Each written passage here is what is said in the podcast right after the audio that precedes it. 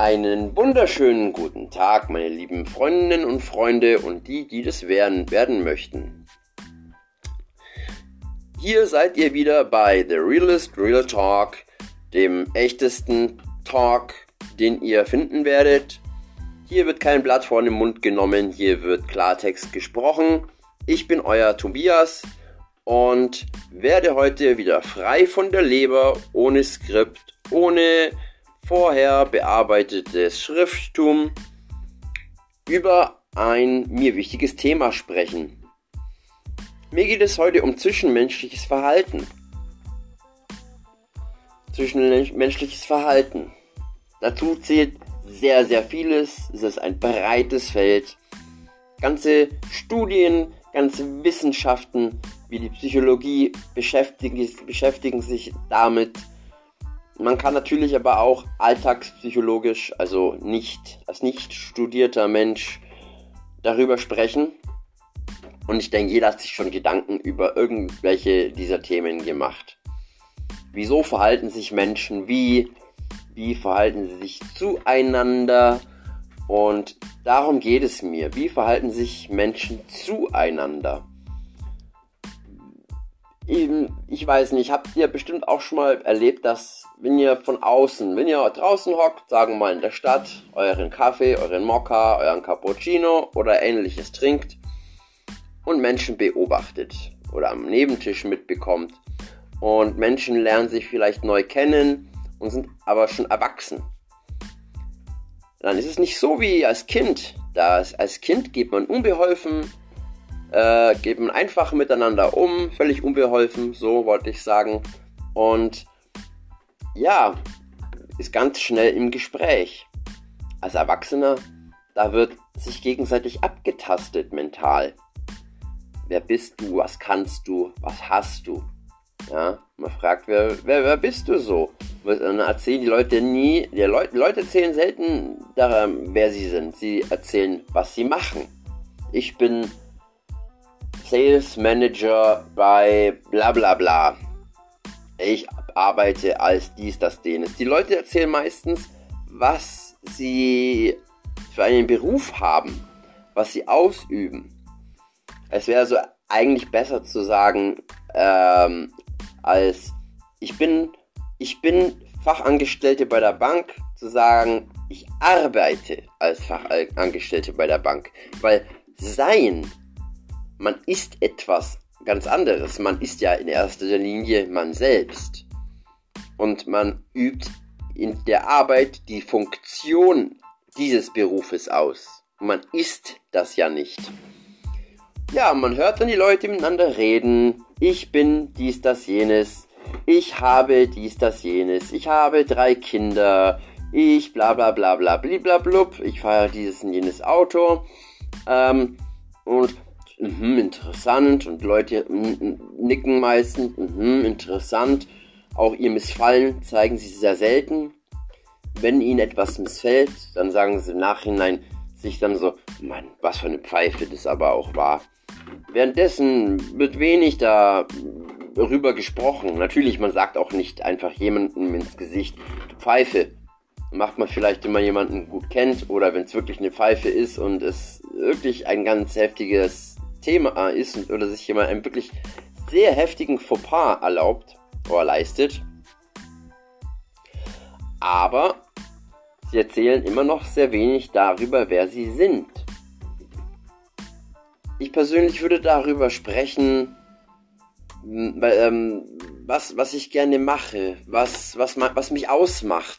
Zum Beispiel, dass ich sehr gerne mit Menschen rede und ähm, mich sehr in, ihre Ansichten sehr interessieren, äh, die Gründe für ihre Ansichten sehr interessieren, ähm, solche Dinge. Das sagt immer noch nichts darüber aus, wer ich bin. Das sagt nur aus, was mich interessiert. Ähm, es ist eine sehr schwierige Aufgabe zu fragen, was, wer ist jemand? Ja, das ist eher eine philosophische Frage. Und ich kann die euch nicht beantworten. Trotz allem finde ich, dass Erwachsene oft wirklich sehr unbeholfen miteinander umgehen. Als, hätte, als hätten sie verlernt, wie man miteinander spielt, wie man miteinander ganz easy und locker umgeht. So wie es Kinder eben tun. Irgendwo an einer Stelle geht uns das verloren. Und ich weiß nicht wieso.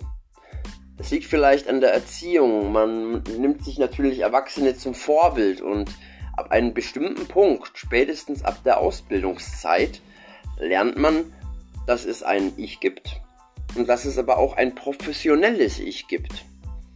Was aber auch nicht schlecht ist. Ich als Krankenpfleger, ehemaliger, habe irgendwann angefangen zu sagen, zu Hause bin ich ich. Und sobald ich im Krankenhaus bin, lege ich mein professionelles Ich an. Oder ich ziehe mein professionelles Ich an wie einen Anzug. Ja, der schützt mich natürlich auch. Ja, da ist eine gewisse Distanz zwischen Patient und mir, zwischen Kollegen und mir. Da bin ich der Krankenpfleger in Funktion. Dieses professionelle Ich ist ein guter Schutz. Das ist auch schwierig, das erstmal zu lernen am Anfang. Im ersten Ausbildungsjahr war ich oft in der Arbeit nicht das professionelle Ich, sondern das Ich-Ich. Und habe viel zu viel von meinem, Profession äh, von meinem Persönlichen erzählt und gezeigt, was keine Sau dort interessiert und auch kein was angeht. Es ist ein Prozess, das erstmal zu lernen. Und irgendwann werden wir oder scheinen wir Profis darin zu werden, Profis zu sein in unserer Arbeit. Und es scheint vielen Menschen schwer zu fallen, dieses Profi-Sein wieder abzulegen, sobald sie zu Hause sind. Ich kenne Leute, das kennt bestimmt jeder, irgendjemanden, bei dem das ähnlich ist. Wenn diese Person nach Hause kommt, redet sie immer noch, als wäre sie in der Arbeit. Weil man dann immer noch Profi ist. Wir sind, wir verbringen so viel Zeit als Profi mit dem Profi-Ich, dass das normale Ich kaum noch Raum, kaum noch Platz hat. Oder man erzählt, was man so alles gemacht hat in seinem Leben. Da erzählen wir voneinander nicht, wer wir sind, sondern wir erzählen ganz viel davon, wer wir mal waren und was wir mal gemacht haben. Das ist auch nicht, wer wir sind, sondern das ist das, was wir mal gemacht haben und wer wir, wer wir einmal waren. Jemand war zum Beispiel Vater. Man, man ist immer noch Vater, auch wenn das Kind erwachsen ist, aber Kinder sind aus dem Haus, man hat wieder sein eigenes Leben und ähm, kann sagen, ja, ich war damals, ich habe einen Sohn großgezogen. Aber das sind auch Dinge, die mal waren und nicht mehr sind. So, wer sind wir nun? Ich denke, das ist meine Meinung, dass wir das nur von Moment zu Moment entscheiden. Wir entscheiden von Moment zu Moment, wer wir sind, durch die Taten, die wir ausführen, durch unser Handeln. Es gibt nichts Gutes, außer man tut es.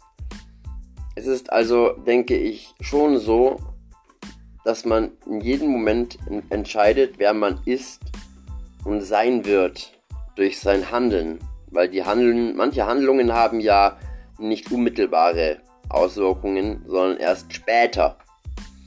Und somit bestimmen wir auch mit manchen Handlungen, wer wir mal sein werden. Oder in welcher Lage wir irgendwann sein werden. Fakt ist, dass wir immer sind. Wir sind immer. Auch jetzt bin ich ohne sagen zu können, wer oder was ich bin. Ich bin. So wie ihr als Zuhörer Zuhörer seid. So seid ihr einfach nur. Ihr seid. Man ist. Und ist es nicht manchmal auch nicht einfach genug, nur zu sein? Das ist etwas, mit dem sich die Meditation sehr viel beschäftigt. Ein Bereich, der mich sehr groß und weit interessiert und schon ein langes ein großes Stück meines Lebens begleitet. Ja, da geht es einfach nur um das Sein an sich. Man hört ja nicht auf zu sein, nur weil man aufhört zu denken. Man hört ja auch nicht auf zu sein, nur weil man aufhört zu handeln. Es kann für manche Menschen sehr, ein sehr verstörendes Gefühl sein, zu sitzen, nichts zu tun, als auf die Atmung zu achten. Und wenn die Gedanken doch irgendwann mal stoppen, was schwierig ist. Das kann für manche Menschen schon ein, ein seltsamer Moment sein, weil man isst, obwohl man nichts tut. Naja, und so äh, würde ich mich sehr freuen, wenn wir Menschen, auch als Erwachsene, unser professionelles Ich für einen Moment an den Kleiderhaken hängen, uns zeigen und miteinander ganz, ganz unbefangen über irgendein Thema zu sprechen, das uns interessiert, zusammen zu lachen. Das ist ja was ganz Wichtiges, zusammen schöne Erfahrungen zu teilen. Denn unser Leben besteht aus Erfahrungen und aus Erinnerung. Und lasst uns doch, wenn wir jemanden kennenlernen, und lasst uns doch, wenn wir als Erwachsene zusammen sind, so viele schöne Momente sammeln, wie wir nur können. Denn das sind die Erinnerungen, auf die wir zurückgreifen können. Auch Dinge, die wir, wo wir sagen können, das waren wir mal oder das haben wir getan. Aber ja, ich finde, es ist einfach wichtig, ganz normal und menschlich miteinander umzugehen. Keiner steht über dem anderen und keiner ist unter den anderen. Keiner ist besser als der andere und keiner ist schlechter als der andere. Sondern wir sind lediglich verschieden.